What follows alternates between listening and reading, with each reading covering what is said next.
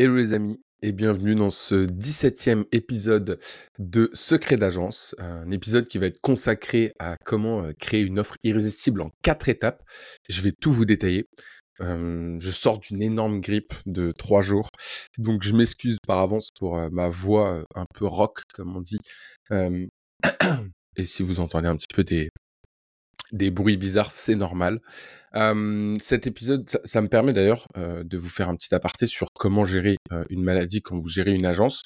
J'ai vécu les deux cas, c'est-à-dire quand j'étais dans l'opérationnel et quand j'étais plus dans l'opérationnel. Quand vous êtes dans l'opérationnel et typiquement vous devez gérer des clients ou gérer des closings,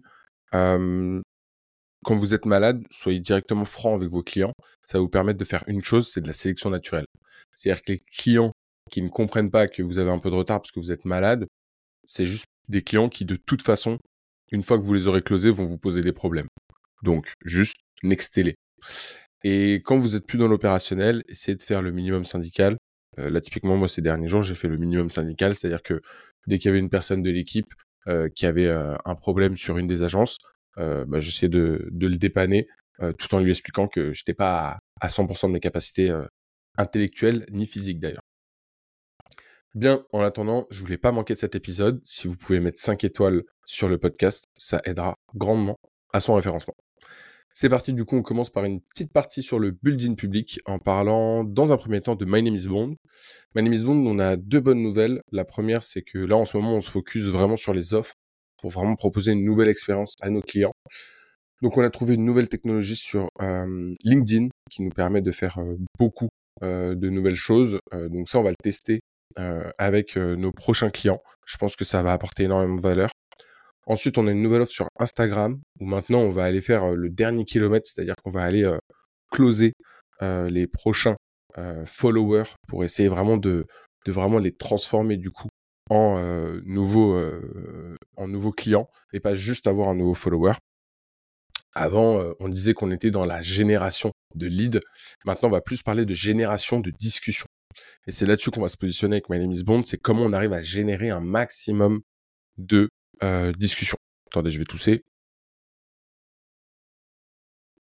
Voilà, ça c'est fait. Anti-KO. On a fait un nouveau closing à 4000 euros. Euh, donc c'est un closing euh, assez intéressant. Pourquoi? Parce que c'est une petite mission qu'on sait super bien faire, qu'on va faire de manière simple, claire, nette et efficace. C'est une plateforme, on connaît très bien les technologies qu'on va utiliser. Donc, ce qui a été important dans ce closing, c'est la rapidité. moi, j'ai reçu un message d'une personne sur LinkedIn. On a fait un call le lundi, du coup, j'ai reçu le message. Le mardi, on a fait un call. Le mardi soir, il était closé. donc, ça veut dire que notre process déjà est, bon, les présentations sont bonnes, le discours est bon. Mais surtout, ce qui est intéressant, c'est de voir qu'en fait, le lead était vachement nurturé. Il nous connaissait très bien, il savait ce qu'on faisait. et donc ça, en fait, c'est quelque chose que parfois on a tendance à oublier. C'est-à-dire que nos efforts, c'est pas parce que vous n'êtes pas en train de closer que vos efforts sont en vain. en fait, il faut imaginer que les, toutes les personnes que vous allez pouvoir closer, c'est une énorme foule, comme à Solidays, par exemple, ou dans n'importe quel autre festival. Et qu'en fait, plus vous faites des actions et plus vous parlez de votre offre, plus vous avez une espèce de jauge sur chacune de ces personnes de ce festival qui va augmenter jusqu'à ce qu'elle soit pleine et que ça devienne un closing. Et parfois, il y a des périodes où en fait, vous faites augmenter toutes les choses en même temps, mais du coup, il n'y a personne qui augmente grandement et vous closez personne à un instant donné. Donc ça peut être très frustrant d'un point de vue sales, mais vous êtes juste en train de planter des graines pour la suite. Donc ne lâchez pas vos efforts. De toute façon, les sales, de manière générale, hein, c'est une seule chose, c'est un jeu de volume. Et ensuite, pour euh, de manière générale, sur la l'Agency Studio, on a fait une propale commune euh, qui est assez intéressante euh, entre les pilotes, notre agence d'ADS, SEO Secret et My Name is Bond. Euh, c'est pour un client euh, qui euh, souhaite être accompagné sur ces différentes problématiques. On a déjà fait ce type de propal par le passé. c'est des propales qui sont géniales des deux côtés.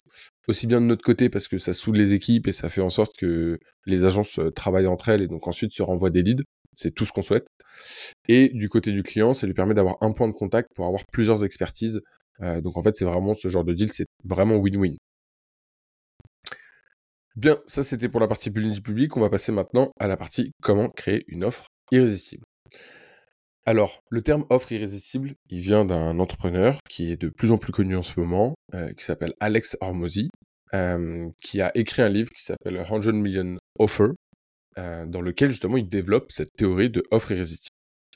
Là aujourd'hui, j'ai repris ce terme-là, mais j'ai pas repris sa méthode. je vais vous expliquer comment est-ce que moi, dans mon processus de My Name is Bond, on a créé une offre irrésistible. Et aussi dans celui de SEO Secret d'ailleurs.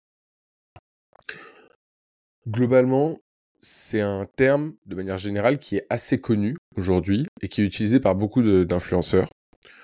Sauf que la réalité, c'est que pour lancer une agence, il faut être résilient. Et ça, c'est le point de départ de notre problématique d'aujourd'hui. Aujourd'hui, si vous pensez à des champions de haut niveau, comme par exemple Tony Parker, si Tony Parker n'était pas amoureux du sport du basket, il n'aurait pas pu être champion de NBA. Donc il y a une vraie corrélation entre aimer ce qu'on est en train de faire et les efforts qu'on va y mettre.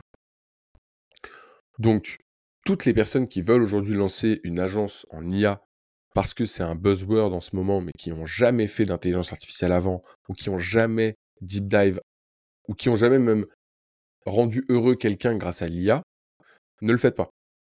Parce que dans six mois, il n'y aura plus personne dans l'agence. Je vous le garantis. Du coup, ce que j'ai décidé de faire aujourd'hui, c'est de vous montrer clairement la méthode qu'on a utilisée pour construire en trois ans My Name is Bond et pour surtout démarrer SEO Secret. Comment est-ce qu'on a démarré? Et surtout, comment est-ce qu'on s'est acheté du temps? Parce qu'en réalité, c'est ça la vraie valeur, c'est que quand vous faites une offre irrésistible, vous vous achetez du temps. Vous vous achetez du temps parce que vous ne changez pas votre offre tous les quatre matins, et vous vous achetez de l'argent parce que vous n'avez pas besoin de techniques de grosse pour faire de l'expansion, grâce à cette offre irrésistible, le bouche à oreille suffit. Et nous, on n'a jamais fait de campagne paid, c'est-à-dire qu'on n'a jamais payé pour avoir des nouveaux leads avec My Name is Bond et aussi Secret. 80% de notre CA vient du bouche à oreille. Le reste, ça vient euh, de la création de contenu sur les réseaux. La méthode, elle se résume en quatre étapes très simples. La première, c'est trouver son unfair advantage. La deuxième, c'est se démarquer de la concurrence. La troisième, c'est rester focus sur les leads. Et la quatrième, c'est couper le bruit. On va voir ces quatre méthodes ensemble. Enfin, ces quatre étapes de la méthode ensemble. La première, c'est trouver son unfair advantage. Ça, je vais pas vous mentir, c'est pas, c'est pas aussi facile pour tout le monde. Attendez, je vais tousser. Voilà, ça c'est fait. On a tous un unfair advantage. Un unfair advantage, en fait, c'est un talent caché. Ça peut être un carnet d'adresses particulier, ça peut être euh, euh, une section que vous allez tout le temps lire dans un journal en priorité. Euh, c'est quelque chose que vous, vous avez, que tout votre groupe de potes n'a pas. Par exemple, le créateur, le, le, fondateur de Virtuo, qui est une agence de location de, voitures assez haut de gamme, son unfair advantage, c'est que son père, c'était le directeur Europe de Mercedes. Et donc, il avait à disposition un parc automobile de voitures euh, qui dormait, entre guillemets, et donc il a pu démarrer euh, son entreprise comme ça. Un unfair advantage, c'est pas euh, quelque chose qui est genre inné et que vous ne pouvez jamais avoir. On a tous un unfair advantage. La, question, c'est comment vous allez réussir à le trouver. Moi, par exemple, mon unfair advantage, c'est que en 2020, j'étais tombé amoureux de l'automatisation et j'avais une intime conviction que l'automatisation allait changer le monde. La preuve, d'ailleurs, financièrement, j'ai investi 500 euros à l'époque en 2020, ce qui était énorme pour moi, 500 euros euh, en 2020, euh, dans UAI euh, Pass en bourse.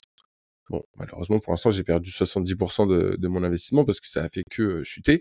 Mais j'ai une vraie conviction sur l'automatisation et donc j'avais un unfair advantage parce que j'étais certifié sur un logiciel qui s'appelle UiPath et que je comprenais le mécanisme de l'automatisation. Je savais comment faire un schéma de processus, j'en avais fait pour des grands groupes, etc. Donc, comprendre qu'est-ce, que son unfair advantage à soi, c'est deux choses. Un, l'identifier, et deux, la croyance qu'on va y mettre dans son unfair advantage pour en faire des étincelles. Cette croyance-là et cette transformation entre j'ai un unfair advantage et j'en fais des étincelles, on a la chance, nous, en interne, d'avoir quelqu'un qui s'appelle Maxime Blondel, qui est notre CEO, et qui sait faire ça avec les gens. C'est-à-dire, il sait non seulement vous faire prendre conscience que vous avez un inter-advantage, mais surtout vous donner tellement confiance dans cet inter-advantage que vous avez envie de sauver le monde et de changer le monde avec. Ça, c'est hyper important. Et c'est le principe de notre structure, c'est de vous mettre dans des conditions où vous allez être capable justement de vous dire, OK, euh, ouais, je suis le boss du call emailing. Mais en fait, je vais changer la vie des gens. Et je sais que je peux apporter de la valeur aux gens. Ça, c'est vraiment le, but de notre, euh, de notre structure. Donc, ça, c'est la première chose, trouver son intérêt advantage. Maintenant, la deuxième étape, ça va être se, se démarquer de la concurrence. Alors, pour ça, il y a plusieurs choses. Il faut pas penser hack. Il faut toujours penser long terme par rapport à ça. Ne vous dites pas que vous allez le trouver en une semaine. Ne vous dites pas que ah bah tiens, je connais tel logiciel, du coup ça va être ma différenciation sur le marché. Non. Une différenciation sur le marché, c'est dire OK, je prends un secteur, je comprends intimement ce secteur, je vois où est-ce qu'il y a une faille, où est-ce que je peux m'insérer, et là-dedans, je l'utilise, et parce que j'ai des convictions, je vais aller dans cette direction. Je vous prends l'exemple de SEO Secret. SEO Secret, quand on a commencé l'agence de SEO, notre parti pris, c'était de dire que les agences de SEO aujourd'hui traditionnelles vont toujours proposer des tarifs qui sont très opaques, avec des propales euh, dont on ne connaît pas vraiment le détail. Et une fois qu'ils ont closé un client, souvent, les gens se retrouvent avec un stagiaire qui a jamais vraiment trop fait de SEO avant et qui s'occupe de leur mapping de site internet. À l'époque où Google et, la concurrence étaient moins féroces euh, sur internet, ça passait. Aujourd'hui, c'est plus compliqué. Donc nous, quand on a lancé SEO Secret, on l'a lancé sous forme de package. C'est-à-dire qu'on a, on a délimité toutes les offres de SEO, c'est-à-dire le mapping, la rédaction d'articles, etc., etc. Et on a mis des prix sur ces euh, packages. Que vous soyez L'Oréal, que vous soyez un e-commerçant de six mois, que vous soyez euh, une nouvelle startup, etc., c'était le même prix pour tout le monde. Donc on a enlevé cette opacité sur euh, les, les offres. Et ça, ça a vachement plu. Plus le bouche à oreille qui a été super fort parce qu'on travaillait comme des dingues pour délivrer nos clients et les rendre hyper heureux ça a fait que la machine a prise. Aujourd'hui, quand on compare SEO Secret avec le niveau qu'on avait en SEO quand on a commencé, le niveau qu'on a aujourd'hui, c'est le jour et la lune. C'est-à-dire qu'on est beaucoup plus fort en SEO aujourd'hui que lorsqu'on a commencé. En revanche, comme on était différent sur le marché, on a réussi à, faire à se faire une place et à prendre des parts de marché sur les autres agences. Et là, aujourd'hui, on accélère parce qu'on a de l'expertise, une différenciation de marché et surtout une machine à leads qui est en train de tourner et donc qui permet justement de réaliser beaucoup de de sales et de beaucoup plus sélectionner nos clients qu'avant. On n'a plus euh, le couteau sous la gorge en termes de CA comme on aurait pu l'avoir euh, avant. Donc, globalement, faites-le par la différenciation de marché. Donc, regardez l'existant et faites en sorte de vous démarquer. Vous pouvez aussi le faire par la compétence, c'est-à-dire que euh, au lieu de dire bah, moi je veux faire une agence de création de site internet, vous pouvez vous dire non non, moi je fais une agence de création de site internet spécialisée sur Webflow, spécialisée sur Framer. Et donc ça aussi c'est une différenciation de marché, c'est de dire voilà, moi moi si tu veux faire un site internet avec moi, ce sera uniquement sur Framer. Et ça le fait de se nicher, se différencier du marché par la niche permet en fait de vous démarquer. Et donc d'avoir un bouche à oreille, et donc d'aller chercher les clients qui sont prêts à payer cher, des spécialistes sur Framer, et qui ne sont pas prêts à payer cher, des agences qui sont capables d'utiliser tous les outils.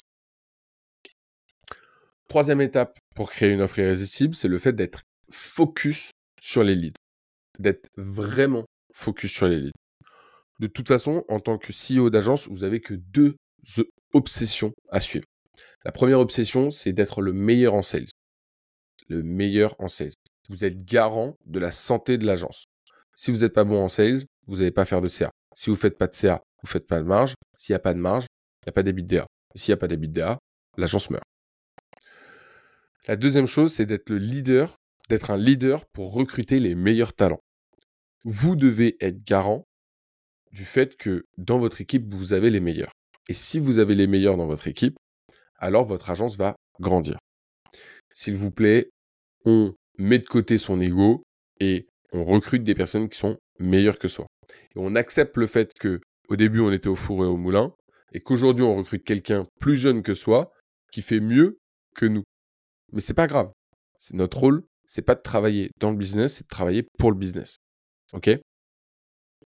N'oubliez pas que le fait d'être CEO de l'agence, ça demande une compréhension totale dans un premier temps de l'agence, de toute la chaîne de valeur.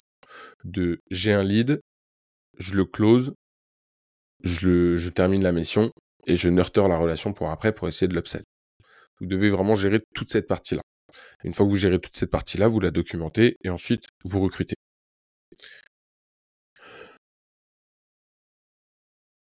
Petite session tout. Quatrième étape, couper le bruit. J'ai remarqué qu'en fait, l'une des clés de réussite de nos agences, euh, lorsqu'on a démarré, ça a été en fait de couper toutes les interactions qu'on avait autour de nous. On était beaucoup moins sur LinkedIn, sur Instagram, euh, sur Twitter, etc., que beaucoup de CEO que je vois aujourd'hui. Une fois que tu as sélectionné ton agence, les seules personnes que tu dois écouter, c'est tes clients. Ça devient ta référence ultime. Si ta référence ultime, c'est tes clients, tu vas faire de la croissance. Les clients existants que tu as dans ton agence sont des réelles mines d'or. Si tu n'arrives pas à en faire ressortir des éléments, c'est parce que tu ne les questionnes pas assez. Et donc ça veut dire que tu n'es pas assez présent pour eux. Globalement, satisfaire tes clients existants, ça va t'apporter énormément de choses. En, en, réussissant à les satisfaire, tu vas obtenir un des témoignages, c'est-à-dire des testimonials. Ces testimonials, ils vont te permettre de faire des ads, ils vont te permettre de le mettre sur le site internet, ils vont te permettre d'avoir de la street cred, ils vont te permettre d'avoir du bouche à oreille. Donc en gros, ça va participer à toute cette roue de des. Ensuite, écouter leurs différentes remarques, ça va te permettre deux choses. La première, c'est que ça va te permettre d'améliorer ton processus. Soyez pas têtu là-dessus, soyez juste, prenez juste du recul. C'est-à-dire que quand vous avez une remarque d'un client, il faut vous poser la question simple. Est-ce que cette remarque est objectivement pertinente ou est-ce que c'est juste un client un peu relou? Si c'est juste un client un peu relou, vous faites une figure et vous passez à autre chose. Si c'est une remarque qui est pertinente, vous vous dites OK, comment je fais pour que le prochain client, pour que les prochains clients ne me fassent pas cette remarque? Donc si par exemple il vous dit franchement, euh, tu m'as envoyé un audit en début de mission, euh, ni fait ni à faire, euh, avec ChatGPT en 5 minutes, je fais beaucoup mieux. Ok, bah deux solutions. Soit vous passez beaucoup de temps à faire un audit trois fois meilleur, soit vous arrêtez tout simplement de faire cet audit-là parce que ça vous prend du temps et que ça n'apporte pas de valeur. Il faut avoir des choix un petit peu radicaux là-dessus pour être sûr que vous allez pouvoir avancer dans le bon sens. Et vous avez le droit de rétro-pédaler, hein. vous avez le droit de proposer un audit, voir que ça plaît pas pendant certains temps, et ensuite reproposer l'audit si vous voyez qu'il y a eu des changements et que vous proposez quelque chose de meilleur écouter leurs remarques et comprendre l'évolution de leurs besoins, ça va vous permettre de travailler plus longtemps avec eux. Ça, c'est un, ça, c'est quand même un, truc qu'il faut garder en tête, c'est que le goal ultime d'une agence, avec la vision qu'on en a, c'est d'avoir une dizaine de clients, entre deux et cinq personnes dans l'équipe, et que ça vous puisse vous gérer votre fonds de roulement. Si vous arrivez à, avoir ça, c'est-à-dire zéro effort en acquisition, zéro churn, 10 clients qui vous payent très bien pour une expertise qu'ils ne peuvent pas trouver ailleurs parce que vous êtes les seuls à la proposer, clairement vous avez gagné. Ça ne va pas se faire en un jour. Par contre, si vous vous focalisez sur une thématique, vous allez pouvoir réussir à l'atteindre dans votre vie. Et je vous le dis, si vous réussissez à l'atteindre, moi j'ai mon oncle qui a réussi à l'atteindre, qui est un exemple pour moi, la vie est beaucoup plus simple. Donc, écoutez leurs besoins et essayez de comprendre comment est-ce que vous allez pouvoir les upsell et comment vous allez pouvoir les, accompagner sur ces nouveaux besoins. Et enfin, la dernière partie sur couper le bruit, c'est qu'il faut écouter leurs remarques parce que en écoutant leurs remarques, ça va te permettre de mieux sélectionner les clients. Ça va te permettre justement de comprendre quelle typologie de client te fait beaucoup de remarques et pourquoi. Ça, c'est un point qui est assez important et qu'on a beaucoup vu sur My Name is Bond, parce qu'à un moment donné, on avait euh, plus de 170 clients euh, en, même temps qui était géré par un customer manager. Et en fait, 20 clients nous prenaient 80% de notre temps. Là, aujourd'hui, on a fait un gros travail de, sélection et donc on est descendu en dessous des 100 clients, tout en ayant à peu près le même MRR, voire un meilleur MRR d'ailleurs. Parce qu'on a augmenté les prix et qu'on a arrêté de dire oui à des clients pour qui on faisait des grosses discounts, parce qu'ils venaient à, à 10 ou 20 comptes d'un coup. Donc, ça va vous permettre en fait d'affiner votre persona. Et encore une fois, le persona que vous voulez, c'est un persona très typique qui veut des spécialistes et qui a de l'argent. Donc, écoutez les remarques et surtout m'appelez avec les types de personnes qui vous font des remarques. Du coup, pour résumer, 1. Vous trouvez votre unfair advantage. 2. Vous trouvez une offre qui vous démarque de la concurrence. 3. Vous vous focussez sur les leads et uniquement sur les leads. Et enfin, 4. Vous coupez le bruit, vous vous mettez dans votre grotte et vous faites en sorte que les agences fonctionnent. Hier encore, j'étais en call avec une personne qui a créé une agence de call emailing, qui sera d'ailleurs sûrement bientôt invité euh, sur ce podcast. Donc, ils ont fait du call emailing, c'est-à-dire qu'ils n'ont pas réinventé la roue. Et en 4 mois, ils ont atteint 15 000 euros de MRR. Donc, tout est possible. Ce qu'il faut juste, c'est associer la bonne personne avec la bonne idée et que vous ayez la dalle et que vous ayez envie d'en découdre. C'est tout pour moi les amis. J'espère que cet épisode vous a plu. N'oubliez pas de mettre 5 étoiles si vous êtes arrivé jusque-là. Désolé pour la voix et pour la tout. passez une bonne fin de journée et puis à très bientôt pour l'épisode 18. Allez, ça part.